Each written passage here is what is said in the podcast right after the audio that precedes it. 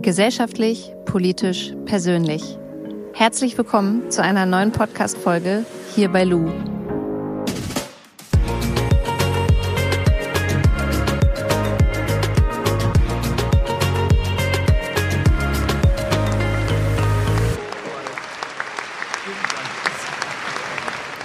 Kalt und nass, aber ich habe es geschafft. Ich bin jetzt hier heute beim Bundesparteitag der SPD angekommen in Berlin ähm, auf dem Messegelände. Und draußen hat gerade schon Greenpeace mit einem Banner gewartet, nämlich Neustart Klima.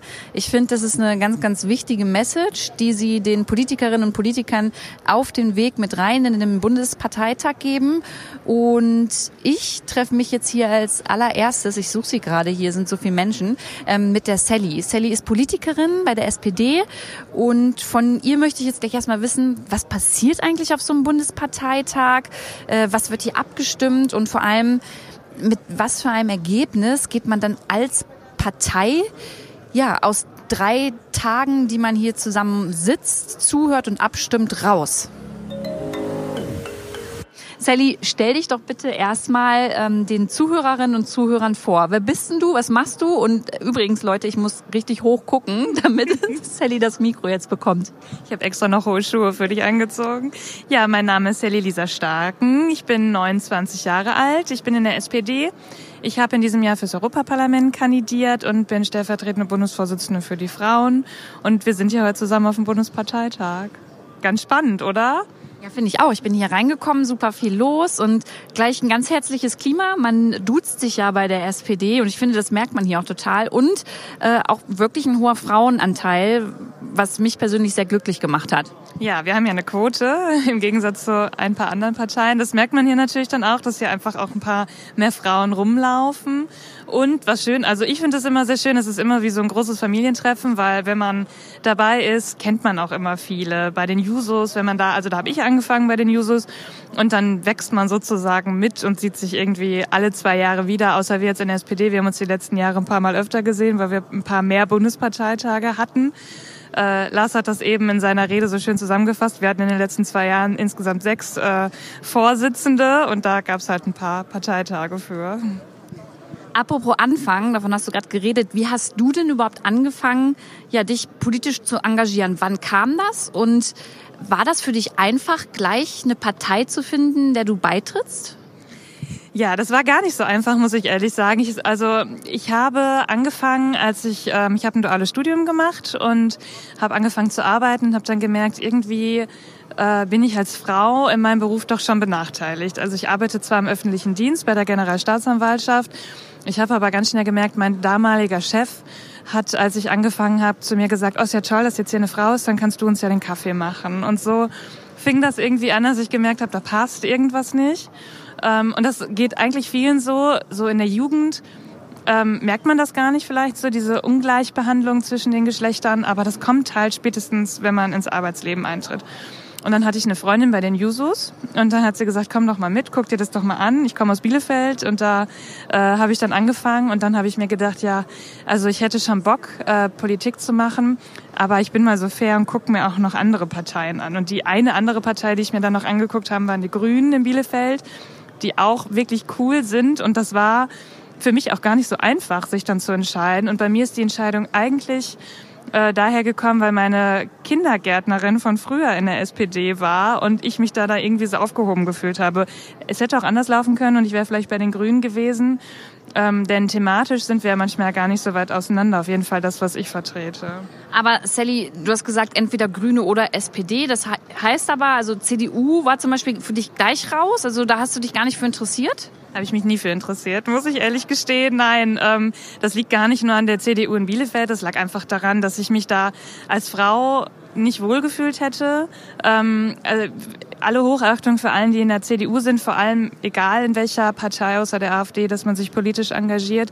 Aber das hat einfach mit meinen Werten hat das nicht zusammengepasst. Äh, das ist nur in der CDU reden, redet man viel über traditionelle Familienbilder und was mich am meisten gestört hat, war, dass Frauen, die in der CDU sind, immer über sich in der männlichen äh, also im männlichen Geschlecht reden. Sie sagen immer, ich bin Politiker. Und das war so, wo ich dachte, nein, ich bin doch eine Politikerin. Und das waren so Kleinigkeiten, wo ich gemerkt habe, nee, da fühle ich mich einfach nicht aufgehoben.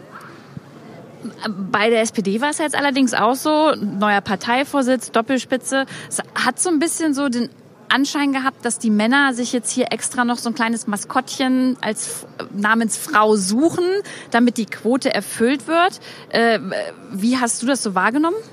Ja, das ist echt ein richtig spannendes Thema, denn gerade wenn es um die Presse geht, um Medien, da war jetzt gerade so in letzter Zeit Norbert Walter Borjans oder Olaf Scholz, die sind immer in eine Einzelperson angesprochen worden. Die Frauen, die total stark sind, kamen da gar nicht so vor. Und das ist, glaube ich, was, was irgendwie echt schief läuft noch und was auch richtig traurig ist. Ich habe damals gedacht, als die, ähm, als der ganze Prozess angefangen hat, ich mache einen Podcast und äh, interview nur die Frauen, um die noch mal ein bisschen hervorzuheben, um zu zeigen, nein, es ist nicht so, dass nur die die Männer hier stehen. Aber es ist immer noch so und ich glaube, das wird auch dauern. Das merken wir auch hier auf dem Parteitag, glaube ich, ganz stark. Die SPD ist eine alte Partei, das ist einfach so. Und wir haben auch sehr viele alte weiße Männer in dieser Partei. Und da gilt es natürlich immer wieder gegen anzukämpfen. Ich bin total stolz, dass es jetzt eine Doppelspitze gibt. Aber wenn man sich den Prozess anguckt, wie lange das gedauert hat, wir haben den Antrag das letzte Mal auf dem Bundesparteitag gestellt. Da wollten die den, äh, da ist der abgekanzelt worden. Und jetzt, wo das so ein bisschen Mainstream ist, ist er natürlich da. Ne? Also es ist schon, es ist ein Prozess und manchmal braucht man ein bisschen länger. Jetzt hast du den Bundesparteitag angesprochen. Wir stehen jetzt hier auch gerade an der Wand gelehnt. Was passiert denn überhaupt auf so einem Bundesparteitag? Ja, hier passiert ganz viel. Also wir treffen uns eigentlich in der Regel alle zwei Jahre. Dann ähm, kommen die Delegierten aus allen Bundesländern ähm, und aus ihren Unterbezirken. Unterbezirk bedeutet die Städte. Ich komme aus Bielefeld. Wir sind jetzt mit drei Delegierten hier und das ist ein Schlüssel der ist eigentlich gemacht, so viele ähm, SPD-Mitglieder wie ein Unterbezirk hat, so viele Leute können auch kommen. Sachsen-Anhalt zum Beispiel als kleines Bundesland, die haben nur sieben Delegierte auf so einem Parteitag. Und ähm, was dann passiert, ist eigentlich, dass wir heute am ersten Tag, heute ist ja Freitag, äh, alle neuen ähm, Ämter neu wählen. Also heute wird die Doppelspitze gewählt, dann werden die StellvertreterInnen gewählt und die BeisitzerInnen und es geht morgen dann weiter. Und dann reden wir über die Inhalte. Wir haben den Leitantrag, wir reden darüber, wie geht's mit der GroKo weiter oder nicht. Also super spannend. Und wir haben natürlich auch viele Anträge, die ich besonders spannend finde, wenn es zum Beispiel um den 219a StGB geht, also um den Abtreibungsparagraphen. All das, was vielleicht auch so ein bisschen schiefgelaufen ist, dass wir das nochmal aufrollen und sagen, wo stehen wir denn eigentlich? Und unser Antragsbuch ist ich glaube, es hat tausend Seiten oder so. Also jeder ist berechtigt, jeder, der in der SPD ist, kann einen Antrag einreichen. Und das spiegelt das natürlich dann auch wieder. Was total cool ist, denn jeder kann hier mitreden, der kommt und Delegierter ist und Delegierte. Und diese Anträge werden die nächsten drei Tage auch alle besprochen. Du hast jetzt das Wort Delegierte, Delegierter ganz oft genannt. Kann ich mir das so vorstellen, dass äh, ab wann ist man, also wer wählt denn, wer delegiert ist? Muss ich dafür sozusagen in der SPD, in der Partei sein und dann vor Ort in meiner Stadt mich auch politisch engagieren? Sind hier nur ähm, Politiker und Politikerinnen aus der Bundestagsfraktion da? Sind da überhaupt alle von da? Also wie kann ich mir das vorstellen? Also, ich mache das einfach mal ganz plastisch, wie das in Bielefeld läuft. Ne? Wir haben einen Unterbezirk und ähm, in diesem Unterbezirk gibt es genauso alle zwei Jahre einen Parteitag und auf diesem Parteitag werden die Delegierte für den äh, Bundesparteitag gewählt. Und ähm, die SPD ist ja in Ortsvereine gegliedert, also es ist super kompliziert, es ist super viel Struktur eigentlich. Und mein Ortsverein ähm, hat mich als Delegierte aufgestellt und das wurde dann auf dem Parteitag gewählt. Das kann jeder und jede, die in einem Ortsverein tätig ist, also man muss in der SPD sein, um delegiert zu werden, sagen, ich möchte gerne hinfahren und auf dem Parteitag der jeweiligen Stadt oder des jeweiligen Kreises wirst du dann gewählt. Und darum sind auch super viele junge Leute hier. Also es ist nicht so, dass nur die Abgeordneten hier sind. Die sind natürlich auch zum großen Teil hier. Die können ja auch alle so kommen. Es sind ja auch super viele Gäste hier, die einfach nur zuschauen. Aber jeder oder jede Stadt kann die Leute dann sozusagen auswählen und auch wählen. Können die Abgeordneten, wenn die so kommen können, es sind jetzt 600 Delegierte, glaube ich, hier hattest du mir erzählt, können die denn dann bei den Abstimmungen trotzdem mit abstimmen oder sind es dann wirklich nur die 600 Delegierten, die abstimmen dürfen? Nur die 600 Delegierten. Also entweder sind die MandatsträgerInnen dann auch delegiert und wenn sie nicht delegiert sind, dann können sie nur zuschauen. Und du bringst ja morgen, glaube ich, auch einen Initiativantrag mit rein. Worum geht's da? Da geht's um Netz ohne Gewalt. Es gibt äh, so eine Kooperation, die kennst du vielleicht auch. Ähm, es ist ja in letzter Zeit ganz viel hochgekommen, dass Frauen gerade im Netz angegangen werden. Und Amina Yusuf heißt die, die den Antrag geschrieben hat. Die kommt aus Hannover und ist auch bei Twitter, macht sie total viel und hat diesen Initiativantrag gestellt. Und wir unterstützen den äh, als ASF, also als äh, Frauen in der SPD mit. Und den haben wir heute durch die Reihen geben lassen. Das sind dann solche spannenden Momente. Man muss dann nämlich Unterschriften sammeln, wenn man einen Initiativantrag hat. Der hat, das war auch ganz spannend, ne? dann wird immer gefragt, hat er den Initiativcharakter? Und dann habe ich immer gesagt, also Beleidigung und Sexismus haben wir jeden Tag im Netz und es wird eigentlich jeden Tag schlimmer. Also natürlich hat er Initiativcharakter und der wird eingebracht. Und das wird Kannst du mal ganz kurz, entschuldige, Initiativcharakter anders umschreiben? Mm, das bedeutet, wenn etwas vorgefallen ist, zum Beispiel, Oh. Also wenn gestern zum Beispiel, mh, hm, was hätte denn, wenn gestern einer gesagt hat, äh, wir verlassen die GroKo, dann hättest du heute sagen können, ich möchte einen Antrag stellen, dass wir das nicht tun. Also wenn man auf Situationen schnell reagieren muss, dann stellt man einen Initiativantrag, weil sonst nämlich die Anträge mit Antragsschluss eingereicht werden müssen. Das ist, glaube ich, sechs Wochen vorher. Und alles, was dazwischen passiert, muss sozusagen als Initiativantrag eingereicht werden.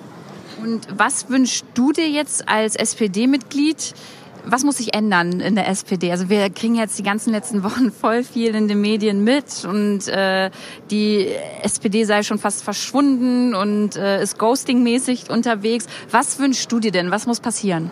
Ich wünsche mir, dass wir ein bisschen mehr Solidarität haben. Denn den ganzen Prozess, den wir gehabt haben, der ist eigentlich richtig cool gewesen. Denn jede und jeder hätte sagen können, ja, ich möchte Verantwortung übernehmen für diese Partei. Und was dann passiert ist, dass sich Gruppen gebildet haben und vielleicht für ein Team gekämpft haben und dann gesagt haben, Olaf Scholz geht gar nicht, der muss raus. Das fand ich nicht cool. Ich meine, Olaf Scholz sei dahingestellt, er ist vielleicht auch konservativer. Aber die Partei hat jetzt für ein äh, linkes Bündnis gestimmt und jetzt heißt das auch, dass wir uns alle dahinter versammeln und wirklich sagen, so machen wir jetzt auch den Aufbruch. Und das ist etwas, ähm, was ich ganz spannend finde. Die Geschäftsführerin, also jede Partei im, äh, in Bielefeld, wir haben dann halt auch äh, Hauptamtliche, die arbeiten und unsere Geschäftsführerin hatte mir letzte Woche gesagt, sie war bei uns im Keller und hat äh, äh, Bücher gefunden. Da stand Parteierneuerung drauf, das war von 1980. Also dieses Thema ist nicht erst, dass wir jetzt seit 2017 sagen, wir müssen die Partei erneuern, sondern das ist irgendwas, was die SPD schon immer mit sich herumschleppt und immer dieses negative ähm, Gefühl, äh, was das irgendwie so mit sich bringt, das würde ich gerne, dass wir das nicht mehr haben, sondern dass wir stolz darauf sind, dass wir Sozialdemokratinnen sind und dass wir auch wieder mehr dafür tun und auch mal standhafter bei Themen bleiben, wie bei Abtreibungsparagraphen, dass ich mich nicht schämen muss, wenn die Partei was macht, was sie eigentlich nicht sollte. Wer ist denn jetzt äh, die Doppelspitze? Also sie wird ja gleich noch gewählt. Die Doppelspitze wäre dann Norbert Walter Borjans und Saskia Esken. Also gehen wir beide jetzt mal rein ins Plenum oder in den Plenarsaal, so nennt man das ja auch hier. Und äh, dann schaue ich dir mal zu, wie jetzt gleich abgestimmt wird, oder? Genau, ich darf gleich mein Kreuz setzen. Das ist eine Einzelwahl. Jeder wird einzeln gewählt von den beiden. Und dann gibt es eine kleine Pause. Und was auch cool ist, es gibt eine Aussprache. Also wir haben so Wortmeldekarten auch auf unserem Platz. Die könnten wir ausfüllen. Und dann könnte jeder, der das möchte, nach vorne gehen und nochmal seine Meinung dazu sagen oder zu dem Prozess. Und das ist halt das Coole, dass wir auch darüber diskutieren und nicht nur sozusagen alles abwinken, was beschlossen worden ist, sondern auch wirklich was dafür machen. Was würde denn passieren, wenn jetzt diese 600 Delegierten nicht die beiden von dir genannten ähm, ja, äh, Politiker und Politikerinnen also wählen? Könnte das jetzt passieren? Ja, es könnte passieren. Das müsste heißen, also dann dürften die keine Mehrheit haben. Dann äh, muss ich ehrlich gesagt, weiß ich gar nicht, was passiert. Das, sowas ist noch nie passiert. Also ich denke mal, da müsste es einen neuen Parteitag geben, dann müsste es neue Leute geben, die sozusagen antreten. Also wenn sie nicht die Mehrheit kriegen, dann werden sie nicht gewählt. Aber um den Ball flach zu halten, das wird nicht passieren. Die Leute werden, also es wird natürlich welche geben, die sagen, ich bin nicht so links in der SPD, wie die beiden das sind, ich wähle die nicht oder ich enthalte mich. Aber eigentlich ist der Prozess für alle klar. Es gab eine basisdemokratische Abstimmung, wir konnten alle online oder per Brief abstimmen und das war die Chance, sich sozusagen zu melden und jetzt müssen wir da solidarisch hinter dem Ergebnis stehen. Na gut, dann gehen wir mal rein. Ja. Sally hat mich jetzt hier in den Plenarsaal mit reingenommen. Hier findet jetzt alles rund um die Wahlen zum Parteivorsitz statt. Und ich probiere jetzt einfach mal ein paar Stimmen einzufangen rund um das Thema Klimaschutz. Da hinten steht unsere Bundesumweltministerin Frau Schulze und sie werde ich jetzt mal fragen, was sie mir zum Thema Klimaschutz zu sagen hat. Äh, Frau Schulze, ähm, Norbert Walter Beuerns hat gerade von einem besseren Morgen gesprochen. Ja. Dazu gehört meiner Meinung nach auch ganz, ganz doll der Klimaschutz. Draußen steht Greenpeace mit Neustart Klima. Was ist in Ihrer Meinung nach jetzt wirklich wichtig, nochmal voranzubringen. Sind Sie zufrieden mit dem Klimaschutzgesetz? Muss da mehr passieren? Was glauben Sie, was ist wichtig, damit wir jetzt noch die Ziele einhalten können? Erstmal bin ich sehr froh, dass die gesamte SPD hier Klimaschutz zu so einem zentralen Thema macht und sehr deutlich macht, die Gesellschaft verändert sich. Digitalisierung, Globalisierung und der Klimaschutz werden unser Leben verändern. Und man muss wieder um die Rechte kämpfen, um die die SPD schon früher gekämpft hat. Also, dass es den Leuten, die, die nicht mit dem goldenen Löffel im Mund geboren sind, dass auf die geachtet wird, dass man das sozial abfedert, dass äh, die ähm, Rechte von Arbeitnehmerinnen und Arbeitnehmern gelten. Das ist alles hier zentrales Thema. Und mich freut sehr, dass wir jetzt ein Klimaschutzgesetz haben, was jedes Jahr dieses Nachsteuern möglich macht. Ja, das muss jedes Jahr überprüft werden. Erreichen wir unsere CO2-Einsparung? Und das wird die SPD, und da bin ich mir seit heute noch sicherer, die SPD wird jedes Jahr das wieder zum Thema machen. Wir geben da nicht auf. Das ist eine Generationenaufgabe und die nächsten zehn Jahre sind die entscheidenden. Es muss uns gelingen, CO2 runterzubringen. Glauben Sie persönlich, dass es auch wichtig ist, nebenbei trotzdem schon mal darüber nachzudenken, auch politisch, was passiert denn, wenn wir diese äh, Ziele nicht einhalten können, ähm, mit den Folgen, die dann hier für Deutschland und der Welt, was, was, wie gehen Sie damit um? Was muss man da machen? Ja, das wird ja jetzt so sein, dass es für jedes Jahr ganz feste Vorgaben gibt für jeden einzelnen Sektor, also für den Verkehr, für die Bauwirtschaft, für die Industrie, wie viel CO2 dieser Bereich, dieser Sektor überhaupt noch haben darf.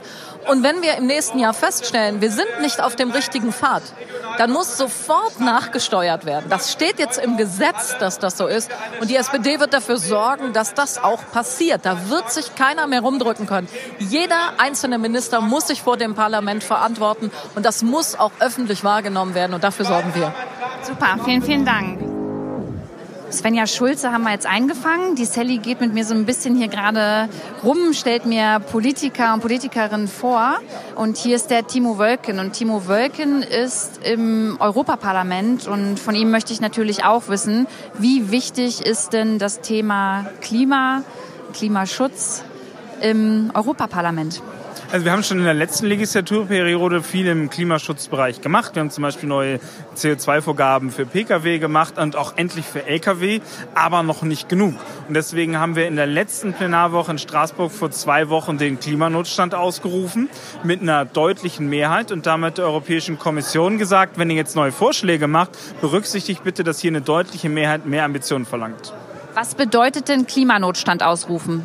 Na, es ist erstmal ein symbolischer Akt deswegen wurden wir auch ein bisschen kritisiert, aber für mich steht mehr dahinter. Denn wir haben das erste Mal als neues Parlament, und es sind 63 Prozent der Kolleginnen und Kollegen neu, ähm, in einem Bericht uns hinter der Positionierung versammelt, dass wir mindestens bis 2030 55 Prozent Treibhausgase reduzieren wollen. Und dafür gab es eine Mehrheit, und das ist jetzt ein Zeichen für die Europäische Kommission, wenn sie nächste Woche den Green Deal vorschlagen, nicht unter dieses ähm, Ambitionslevel runterzugehen, weil sie wissen, ansonsten wird es einen starken Widerstand aus dem Parlament geben. Insofern, ja, es ist nur ein symbolischer Akt, hat aber tatsächlich Auswirkungen, hoffentlich, auf den Vorschlag, den wir nächste Woche sehen werden. Dieser symbolische Akt, der hat ja jetzt schon in mehreren Ländern, glaube ich, oder Städten stattgefunden. Wie ist denn das hier in Deutschland eigentlich? Na, auch in Deutschland gibt es immer mehr Kommunen, die den Klimanotstand ausrufen. Und das wird natürlich auch hart diskutiert, weil man sagt, das ist nur symbolisch und dann, wir können aber dann nichts ändern sozusagen. Aber ich glaube, dass dieses Ausrufen des Klimanotstandes tatsächlich dazu führt, dass das Thema immer weiter im Bewusstsein der Menschen bleibt und tatsächlich dann auch zu Änderungen führt. Und insofern finde ich das, wenn man jetzt äh, sieht, dass es ein symbolischer ist, als sehr, finde ich es trotzdem sehr wichtig. Also ist für dich Europa als Ganzes auch wichtig, was den Klimaschutz angeht, weil nur als gemeinsames Europa kann man viel erreichen? Absolut, klar. Deutschland ist das äh, Land auf Platz 6, wenn es das Treibhausgasausstoßranking angeht. Also insofern haben wir auch schon als Deutschland alleine Verantwortung. Aber als Europäische Union, die dann ja auch den Welthandel beeinflussen kann mit über 500 Millionen äh, ja, Konsumentinnen und Konsumenten, ist es wichtig, dass wir als EU zusammen dieses Zeichen setzen und nicht nur ein Land alleine. Moin, ich bin Delara, ich komme aus Kiel und bin im Europäischen Parlament im Umweltausschuss. Wir hatten vorhin ja ganz kurz schon das Vergnügen. Du hast gesagt, du willst heute auch ein bisschen kritisieren. Was denn? Ganz genau. Also wir haben ja die Halbzeitbilanz von der Großen Koalition. Das ist eigentlich ähm, ja eine Phase, wo wir einfach gemeinsam, genauso wie es im Koalitionsvertrag steht, überlegen, was hat die Koalition eigentlich gemacht und was sollte sie noch tun und lohnt es überhaupt noch Teil dieser Bundesregierung zu sein. Und gerade aus Perspektive als Europaabgeordnete, gerade wo wir letzte Woche im Europäischen Parlament den Klimanotstand beschlossen haben, können wir halt ziemlich genau auch aus europäischer Perspektive sagen, das, was die da in Berlin gerade im Klimapaket machen, das reicht nicht. Das sagen nicht nur wir, das sagen Wissenschaftler, das sagen Millionen junger Menschen auf der Straße. Und das werde ich kritisieren, dass da ähm, ja, die SPD natürlich auch mehr erreichen wollte in der Regierung und wir aber dann auch die Regierung daran messen müssen, was sie da jetzt noch nachlegt. Und das ähm, ja, müssen wir mal sehen, ob da was klappt. Aber sonst sage ich eben auch, wir müssen raus aus dieser großen Koalition, wenn sie halt im wichtigsten ähm, ja, Thema, was momentan wirklich buchstäblich auf der Straße liegt, wo wir jetzt handeln müssen, einfach nicht weiterkommt. Und da muss diese Regierung eben auch überlegen, ob sie da noch, oder beziehungsweise die SPD, ähm, ja, reden drüber, ob sie das überhaupt noch mitverantworten kann. Und das werde ich sagen. Ich habe vorhin mit Svenja Schulze gesprochen und die war schon sehr optimistisch, was das Klimaschutzgesetz angeht und äh, dass da viel auf den Weg gebracht wird. Also sagst du schon, dass aber insgesamt die SPD noch mehr Verantwortung hat und da einfach noch mehr tun muss und dass es eben nicht reicht, was bisher passiert? Na klar, ich kann das auch aus Svenja Schulzes Perspektive verstehen, weil die hat sich da tagelang und wochenlang, wahrscheinlich sogar monatelang mit der CDU gestritten, um da irgendwas durchzusetzen. Und es ist ihr Erfolg, dass da überhaupt was drin steht, weil mit der CDU wäre halt an der Stelle einfach nicht mehr möglich gewesen. Und ich gebe auch nicht Svenja Schulze die Schuld dafür, dass es nicht weitergeht, sondern der CDU. Und ich sage eben, die SPD muss gucken, ob sie die Verantwortung dafür tragen möchte, dass in einer Bundesregierung so wenig passiert. Und wenn also deswegen ist es keine Kritik an Svenja Schulze oder an den SPD-Ministern, sondern Output der Großen Koalition. Und genau das steht ja hier zur Debatte. Also wir diskutieren ja darüber, was die Große Koalition liefert und sie liefert nicht genug. Was ich so ein bisschen schade finde, ist eigentlich, dass es immer nur um SPD oder CDU geht. Das ist immer so irgendwie dieser Machtkampf, der da stattfindet und wer macht was und wer äh, zieht nicht mit. Aber letztendlich ist es ja wirklich eine Frage der Zukunft und ich finde, da sollten Parteien einfach schon es irgendwie hinkriegen, zusammenzuarbeiten und da jetzt mal dann nicht daran zu denken, hey, ähm, bei, bei welchem Gesetz, das wir jetzt verabschieden oder eben nicht verabschieden, könnten wir mehr oder weniger Wählerinnen und Wähler bekommen. Siehst du das denn auch ein bisschen so, dass dieser Machtkampf da immer im Vordergrund steht? Na, es geht mir ja bei meiner Kritik nicht darum, möglichst viele Wählerinnen und Wähler ähm, zur SPD zu bekommen, sondern dass wir als SPD keine falsche Politik mittragen. So dementsprechend natürlich ist, also es klingt immer so blöd, aber natürlich ist Politik eine Machtfrage und in einer großen Koalition haben wir keine Mehrheiten für progressive Klimapolitik, für, um das zu tun, was eigentlich notwendig wäre. So deswegen ähm, ist die Ansage, dass wir halt die große Koalition in Frage stellen müssen zu diesem Punkt, eben auch eine Ansage an das progressive Lager, gemeinsam mit anderen Parteien Mehrheiten dafür zu organisieren, dass wir was bewegen können. Und dann geht's halt um Zukunft. Und dementsprechend, klar geht's um Macht, weil da Leute natürlich auch sitzen, die, ähm, die wirklich an den Kompromissen hart gearbeitet haben, die auch stolz drauf sind und auch zu Recht drauf stolz sind. Ich glaube, es macht nicht Spaß, nächtelang zu verhandeln. Aber dass man eben dann auch sagen muss, offensichtlich hat, hat, haben sich die Vorzeichen geändert. Als die Große Koalition ins Amt gegangen sind, waren noch nicht tausende, Millionen junge Menschen auf der Straße und haben gesagt, Leute, jetzt macht endlich was. Ähm, waren die IPCC-Reporte und so weiter auch noch nicht draußen. Dementsprechend hat sich die Zeit geändert und eine Bundesregierung muss eben auch gucken, was gerade die Fragen der Zeit sind. Und wenn sie da nicht liefert, muss sie eben auch sich dem Wählerinnen und Wählern stellen und sich ein Vertrauensvotum holen. Dann wünsche ich dir nachher ganz viel Erfolg. Ich werde auf jeden Fall zuhören und alles Gute dir. Danke dir. Ich habe jetzt gleich noch die Möglichkeit, mit Heiko Maas zu sprechen. Heiko Maas ist natürlich auch besonders interessant, weil er unser Bundesaußenminister ist und nicht nur den Blick auf Deutschland hat, sondern wirklich global und auch ständig mit anderen Staaten im Austausch ist. Und von ihm möchte ich wissen, wie akut denn das Thema Klimaschutz und Klimawandel in anderen Staaten ist.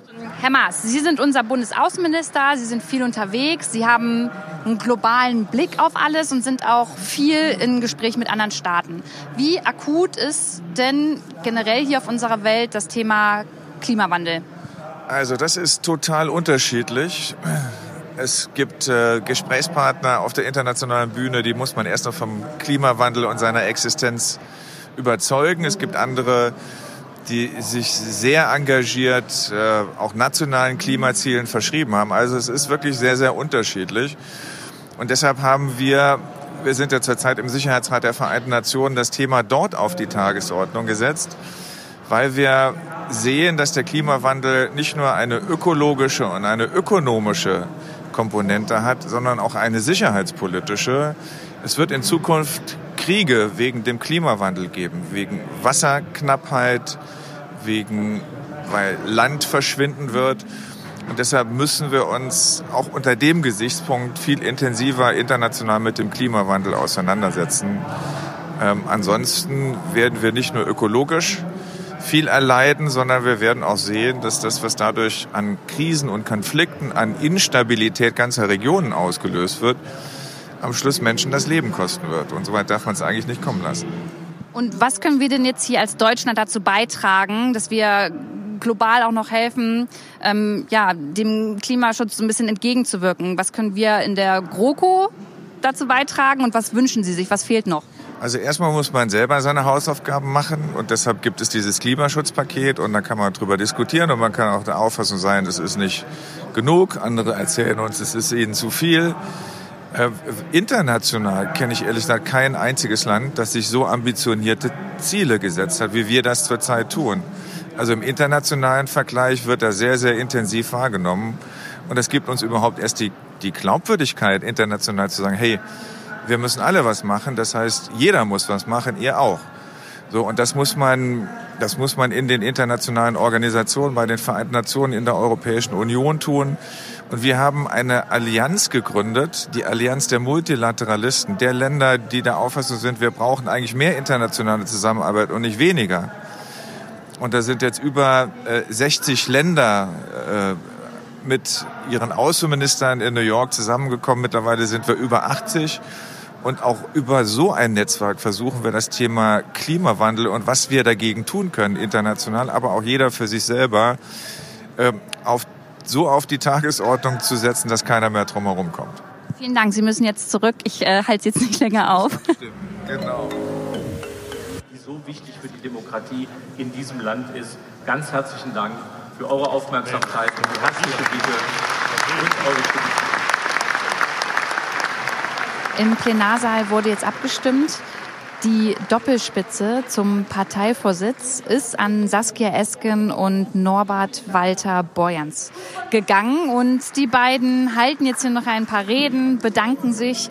Ich mache mich jetzt so langsam auf den Weg nach Hause, habe ja viele Einblicke bekommen, was hier auf so einem Bundesparteitag abgeht, wie hier abgestimmt wird und vor allem ja, was die SPD generell zum Thema Klimaschutz sagt. Ich hoffe, euch hat die Folge gefallen. Ich würde mich freuen, wenn ihr Feedback da lasst. Bewertet auch gerne den Podcast. Wir hören uns nächstes Mal in alter Frische. Macht's gut, eure Lu.